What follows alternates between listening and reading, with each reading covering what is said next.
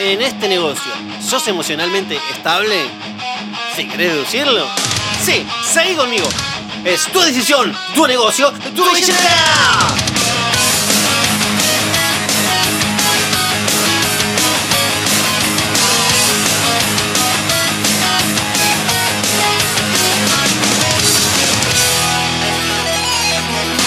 Buen día, gente linda. Espero que estén muy bien. Yo acá feliz, contento, agradecido y con muchas ganas de compartirte herramientas para que mejores, porque tu progreso como agente es directamente proporcional al progreso de tus ingresos. Y como siempre digo, antes de empezar, por favor compartí esto con quien creas que lo necesite. Y nunca olvides que el equipo de RIMAX Centenario está constantemente creciendo e incorporando personas que la quieren romper. Con lo cual te voy a agradecer mucho si me recomendás con personas que, como vos, la quieren romper. Y ahora, estabilidad emocional en este negocio, mito realidad. Bueno, vamos a deducirlo. Empecemos con una obviedad que cualquier neurocientífico, psicólogo, empresario o hijo de vecino con cierto sentido común puede confirmar. La estabilidad emocional ayuda no solo a efectuar mejores negociaciones, sino a tomar las mejores decisiones para tener un negocio próspero y, digamos, en constante crecimiento. Entonces, vamos a intentar desglosar algunos puntos de este incomprendido mundo de la estabilidad emocional en el rubro inmobiliario. Uno, uno, uno. ¿Estás siendo estable? Ajá. En relación a la disciplina y la performance de tu negocio, como ser emocional que sos, hay días que estás de mejor ánimo que otros, ¿no? Bueno, entonces, aquellos días que tenés así como muchas ganas de trabajar, bueno, ¿qué deberías hacer? Bueno, aprovechar tu motivación y trabajar intensa y productivamente. Ok. Y en aquellos días que no tenés muchas ganas de trabajar, ¿qué deberías hacer? Bueno, trabajar intensamente y productivamente igual. Ok. Porque tenés motivos, no motivación. Ahí está el punto. Tenés motivos, no motivación. Obvio que siempre va a haber momentos de mayor productividad que otros. Pero tenés que asegurar, así como a conciencia, una media mínima de productividad. Y que la media sea cada día más alta. Porque tu hacer diario tiene que estar basado en la disciplina, que es una decisión que te lleva a tu objetivo. Es decir, tiene que estar basada en motivos en vez de estar basado en motivación. Que es así como un sentimiento oscilante la motivación. En cambio, los motivos son mucho más estables. Y además, por otro lado, en relación a este negocio, ¿no? Que es un negocio relacional, repito, relacional. Es decir, se trata de generar leads, de tener vínculos y de tener relaciones con personas, con seres humanos, precisamente emocionales. Entonces, como ser emocional que sos, también tenés que asegurar como un estándar una excelente calidad de atención y servicio al cliente, con cordialidad, amabilidad, tolerancia y comprensión, siempre con predisposición a escuchar, a comprender, a ayudar y a servir. Dos, dos, dos, dos, No absorber emociones. Los clientes externos y los internos, con quienes generamos un vínculo, al igual que nosotros, son seres emocionales. Ok, buenísimo. Bueno, como tales, te van a expresar sus emociones, seas cuales sean sus emociones, sobre todo en una negociación, los agentes inmobiliarios exitosos no absorben como propias esas emociones, reitero que sobre todo en las negociaciones, sino que simplemente las recepcionan como información para analizarlas y saber así cómo ayudar al cliente de la mejor manera posible. Y cuando hablamos de no absorber las emociones, no hablo así de, de hacer tripa corazón, de aguantar y sonreírle al cliente pidiendo lo que pide. Y por adentro se te están revolviendo las tripas. No, porque tampoco es negocio cerrar muchas operaciones y después terminar con una úlcera. Sino que te hablo de que realmente no te afecten las emociones del cliente.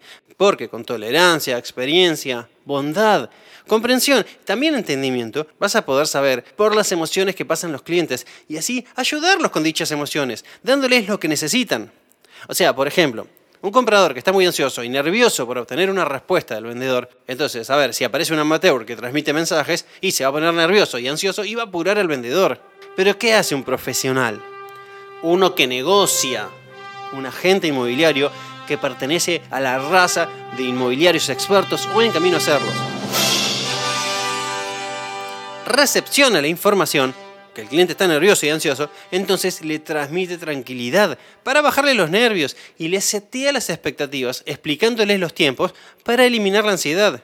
Y luego, recién ahí, luego negocia con ambas partes. 3. A afilar la sierra. Imaginen un leñador, ¿no? Que está dándole con un hacha sin filo, sin parar a un árbol para cortarlo.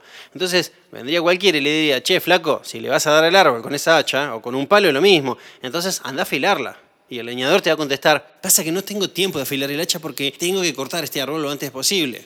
Y vos con cierto sentido común le dirías, pero este pobre hombre no se da cuenta que si se tomara el tiempo para afilar el hacha, podría cortar mucho más, en menos tiempo y con menos esfuerzo. Bueno, con los agentes inmobiliarios pasa lo mismo. Con lo cual, tomate el tiempo para afilar el hacha y vas a aumentar enormemente tu productividad. Y afilar la sierra no es solamente descansar como algunos creen. Afilar la sierra tal vez es precisamente estar más afilado. De ahí la importancia de tomarse el tiempo para capacitarse y llevar a la acción lo que uno va aprendiendo. 4. 4. 4. El negocio inmobiliario tiene altibajos. Hay momentos que vas a estar ahí arriba, y me refiero en todos los sentidos, ¿no? Financieramente, emocionalmente, socialmente, ahí arriba, mal. Y hay otros momentos que vas a estar ahí abajo. Y también en todos los sentidos. Entonces, cuando estés abajo, tenés que tener la fortaleza emocional para entender que es solo parte del proceso, que estás transitando, ¿no? Y que todo lo que baja puede subir. Así que solamente hay que trabajar en el proceso para subir. Y como bonus track, cuanto más subas, más vas a fortalecer la estabilidad emocional, porque en un momento vas a llegar a los 35.000 pies de altura para sobrevolar cualquier tormenta. Y por último, un tema muy hablado, hacerse cargo. Que como buen ingeniero intento simplificar todo con fórmulas. Y te digo, E más A igual a R. Eventos más acción igual a resultados. O sea, tus resultados, lo que pasa y tenés en tu vida, es la sumatoria de los eventos más la acción. ¿Y qué son los eventos? Son aquellos, precisamente, eventos externos a nosotros, absolutamente ajenos, en los cuales no está a nuestro alcance la posibilidad de modificarlos o crearlos, ¿no? Por ejemplo, que haya una devaluación algo insólito en nuestro país, ¿no? Ya sé, pero usémoslos como un ejemplo nada más. Si vos invertís tiempo y energía en estos eventos, no se van a modificar dichos eventos, ni consecuentemente tus resultados. Por ejemplo, si vos protestás porque aumentó el dólar consecuencia de esa devaluación y enfocás tu energía en eso, no va a cambiar nada. El dólar va a seguir igual. Sin embargo, hay cosas que sí están a tu alcance hacer, crear o modificar. Por ejemplo, explicarle al propietario que como consecuencia de la devaluación, el valor de su propiedad en dólares se redujo un 15%, porque el dólar se incrementó y como la propiedad está tomada en dólares y el ingreso promedio de la sociedad en pesos, eso hace que genere una baja en dólares en la propiedad. Simple. Si invertís tiempo y energía accionando en estas situaciones que sí tenés control o la posibilidad de modificar o crear algo, ahí sí se van a modificar tus resultados. Por eso, la conclusión es que tenés el poder de cambiar tu realidad. Sea cual sea, ¿eh? y a donde sea que quieras llegar, vas a llegar si trabajás solo en las acciones que están a tu alcance. Tenés que tomar conciencia de que todo lo que vos podés crear o modificar es únicamente donde se trabaja y donde se invierte energía. Y el resto, déjalo de lado, ya que no son más que excusas o eventos incontrolables para vos. Todo lo que pasa en tu negocio, sea bueno o malo, ¿eh? es tu responsabilidad. Y es la consecuencia de tus propios actos diarios, de esas pequeñas cositas que haces todos los días. Esa es la gran diferencia entre los agentes que se hacen cargo de las cosas y los que inventan excusas. Si vuelvo a tomar el ejemplo de la devaluación y vos decís, mira, el dólar aumentó un 75% en dos meses, bueno, un agente con excusas, ¿qué va a hacer? Se va a centrar en los eventos, va a quejarse de todo lo que pasa en el mercado y va a determinar que en este momento no se está vendiendo nada y hay que esperar que las cosas mejoren. ¿Cuántas veces escuchamos a inmobiliarios que dicen, y no se está vendiendo nada? Pero donde algunos no venden, otros venden. Entonces, ¿cómo puede ser? Si es la misma situación, el mismo mercado para todos, ¿por qué algunos venden y otros no? Y porque la gente que sí se hace cargo dice, no sé, por ejemplo, en este caso, voy a hablar con cada propietario para explicarles cómo impacta en el mercado inmobiliario las políticas cambiarias y en qué precio concretamente se vende la propiedad hoy.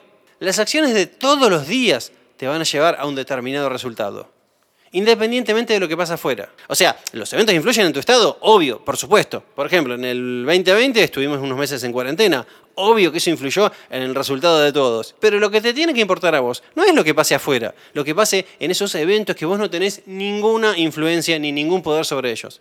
Sino lo que te tiene que importar a vos es lo que vos hagas con las cosas que sí tenés la posibilidad de accionar. Es decir, con las acciones que tomes cada día. Y cada acción repercute en tu resultado. Esto parece sencillo, pero es un montón, de verdad es un montón.